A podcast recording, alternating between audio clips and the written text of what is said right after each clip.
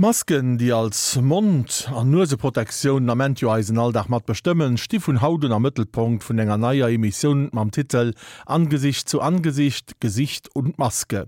An die kennt vun eiser Maderbestrin Angelika Tomi. Sie wehrt sich an de nächste Wochen mat der verschiedene Funktionen an de viele Bedeutungen vun de Maske beschäftigen. An den Obtakt mecht Hautrelation töcht dem Gesicht an der Mask. Für den Aphoristiker Georg Christoph Lichtenberg war das menschliche Gesicht die Unterhaltung erhaltenste Fläche der Erde. Das Gesicht ist die ausdrucksvollste Körperpartie des Menschen und die Mimik neben der Gestik ein Mittel der nonverbalen Kommunikation. Der Gesichtsausdruck und der Blick in die Augen liefern uns wichtige Informationen über unser Gegenüber. Wut, Freude, Trauer, Ekel, Angst und Überraschung, diese und viele andere Emotionen spiegeln sich in unseren Gesichtern. Verantwortlich dafür sind die Gesichtsmuskeln, genauer gesagt die mimische Muskulatur. Sie macht unsere innersten Regungen sichtbar und für andere lesbar. Wir legen die Stirn in Falten, wenn wir Zweifel haben, ekelt oder missfällt uns etwas, rümpfen wir die Nase. Das passiert meist unwillkürlich und in Sekundenschnelle. Unter den verschiedenen Gesichtspartien, die beim Minenspiel aktiv sind, geben Mund- und Augenpartie die meisten Regungen preis. Wut, Angst und Überraschung lassen sich an Augen und Brauen sowie Mund und Lippen ablesen. Freude zeigt sich in den Augen, an Mund und Wangen, Trauer, Verachtung und Ekel, unter anderem auch an den Mundwinkeln. Ob beim direkten vis-à-vis -vis oder auf Reproduktionen, wir können anhand von Gesichtsausdrücken auf Gemütsbewegungen schließen und auf die Befindlichkeit, unabhängig davon, wie stark ein Gesicht abstrahiert ist oder aus welchem Kulturkreis es stammt. Das macht zum Beispiel Piktogramme wie Emojis kulturübergreifend lesbar. Sind die Augen hinter einer Sonnenbrille versteckt oder Mund und Nase hinter einer Schutzmaske verborgen, wird es gleich sehr viel schwieriger, das Gegenüber einzuschätzen und adäquat zu reagieren. Das Gesicht ist Ausdrucks- und Kommunikationsmittel und zugleich ein individuelles Merkmal, ein Identifikationsmittel. Die Fähigkeit, Menschen an ihrem Gesicht zu erkennen, ist angeboren und zeigt sich bei Säuglingen bereits wenige Wochen nach der Geburt. Zu den ersten Ausdrucksmöglichkeiten von Säuglingen gehört das Lächeln, mit dem sie das Wiedererkennen von Bezugspersonen quittieren. Mit dem Lächeln ist das so eine Sache. Es gilt als Ausdruck der Freude und signalisiert Kommunikationsbereitschaft. Es kann aber auch aufgesetzt sein.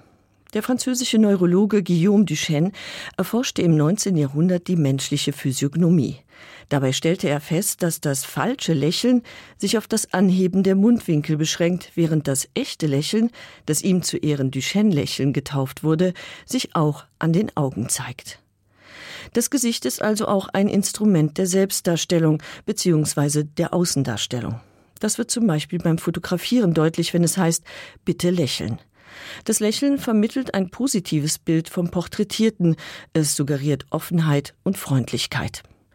Das gemeinsame Lächeln auf Gruppenfotos signalisiert zudem Harmonie innerhalb der Gruppe. Gänzlich unerwünscht ist das Lächeln auf Passfotos, die ebenso wie Phantombilder ausschließlich der Erfassung der Physiognomie und damit der Identifizierung einer Person dienen. Das Passbild muss von Zeit zu Zeit erneuert werden, weil das Gesicht dem Alterungsprozess unterworfen ist, bei dem unter anderem Mimikfalten entstehen. Die Tatsache, dass Gesichter sich mit der Zeit verändern, während sie auf Bildern gleich bleiben, hat Oscar Wilde in seinem Roman Das Bildnis des Dorian Gray thematisiert bzw. umgekehrt. Während Dorian Gray jung und schön bleibt, altert sein Porträt und nimmt grausame Züge an. Es zeigt sein wahres Gesicht. Das Gesicht, das Dorian Gray zu Markte trägt, ist folglich nur eine Maske, hinter der er sein wahres Gesicht verbirgt. Das Gesicht und die Maske im Sinne einer Rolle, die man spielt, findet sich in vielen Begriffen und Redewendungen wieder die Maske fallen lassen, demaskieren, entlarven, das Gesicht wahren bzw. verlieren, ein Pokerface oder gute Miene zum bösen Spiel machen. All diese Worte und Wendungen kreisen um Verstellung, Heuchelei und Täuschung. Diese negative Konnotation ist das Ergebnis des Wandels, den die Maske in unserem Kulturkreis seit der Christianisierung erlebt hat. Die Maske war unvereinbar mit dem christlichen Menschenbild, dem zufolge der Mensch ein Geschöpf und Abbild Gottes ist.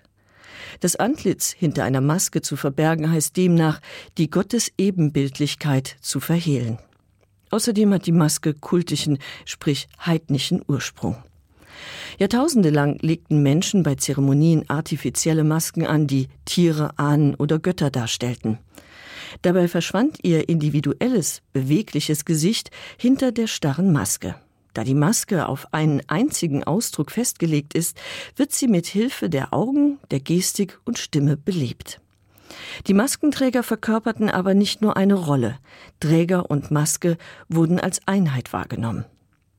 Mensch und Maske verschmelzen in der Antike auch auf der Bühne, mit dem Unterschied, dass die Schauspieler jetzt auch normale Menschen darstellen.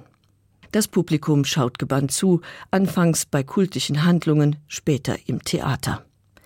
Die Gleichsetzung von Mensch und Maske spiegelt sich auch in der Sprache. In der griechischen Antike machte man sprachlich keinen Unterschied zwischen einem Gesicht und einer Maske. Der griechische Begriff Prosophon bezeichnet das Gesicht, das man vor Augen hat, egal ob menschlich oder artifiziell.